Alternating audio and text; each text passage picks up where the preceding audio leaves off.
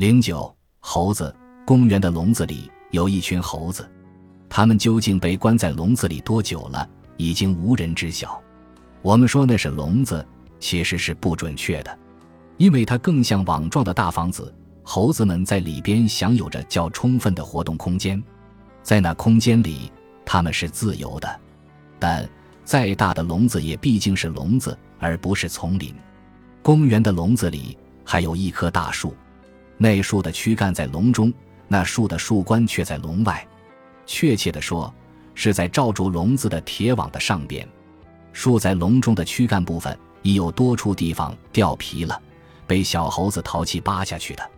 树的几茎老根拱起而扭曲地暴露于地面，宛如丑陋的灰色的蛇。树干中间还有一个朽洞，而且越朽越大。但那棵树却是一棵野果树，春季仍开花，秋季仍结些果子。树冠在雨天足以遮雨，在酷暑足以透阴。它所结的果子是一年比一年少了，今年秋季结的果子尤其少。于是，从网眼掉入笼中的果子，再也不是共享的美食了。猴群是有地位之分和等级之分的，特权和公认的资格成为占有果子多少的前提。一些掉落在网罩上的果子，只有爬到树干的最上方，将猴臂从网眼伸出往外，才能用猴爪子抓到。却只有某些猴子可以爬到树干的最上方。首先当然是猴王，其次是猴王所亲昵待之的猴，再其次是强壮善斗的猴。于是那一棵树既不止向笼中投下阴影，也在猴群中造成了不平等现象。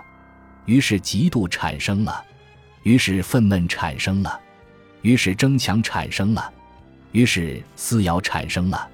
于是，笼中每每充满了敌视的战斗的气氛。年轻的管理员因为猴群的骚动不安而不安，他忧心忡忡地去请教老管理员自己究竟该怎么办。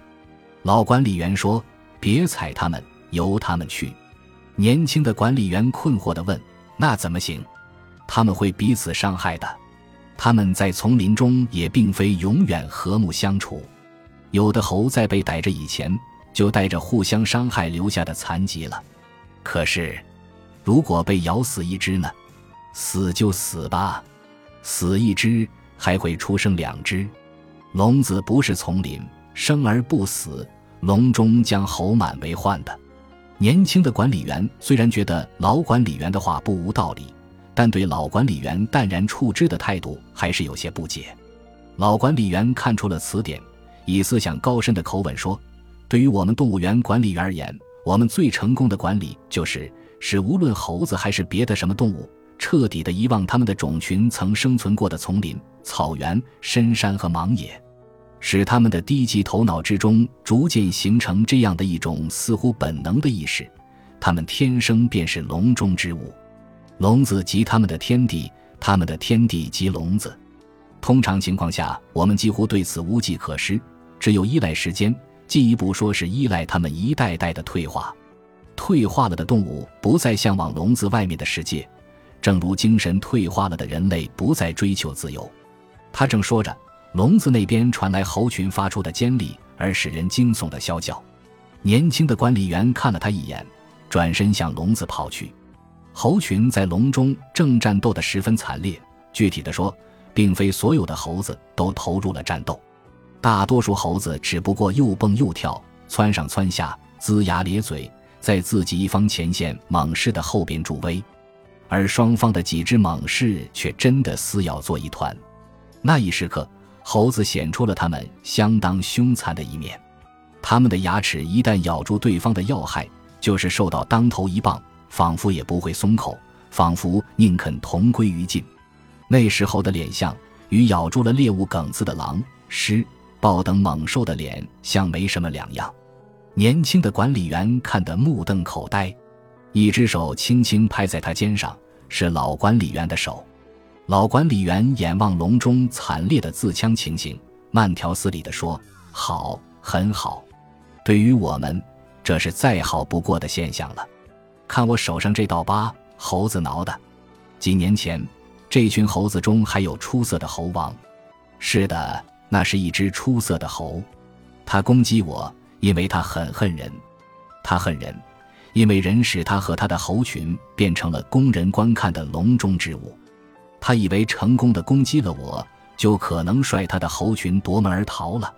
我挺钦佩那样的猴子，他那样证明他是一只向往丛林自由的猴子。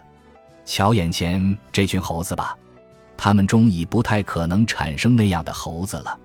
他们相互攻击、撕咬，只不过是为了在笼子里的地位。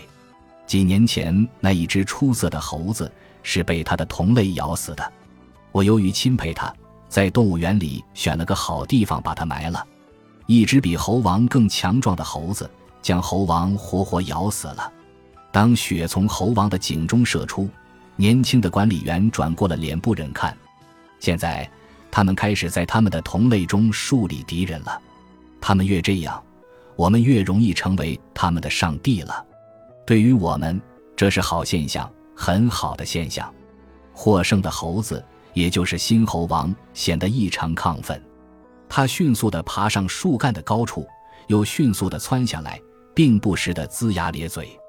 窜上窜下之际，不忘将猴臂从网眼伸出，抓取几颗果分抛给帮他夺得了王位的有功之臣。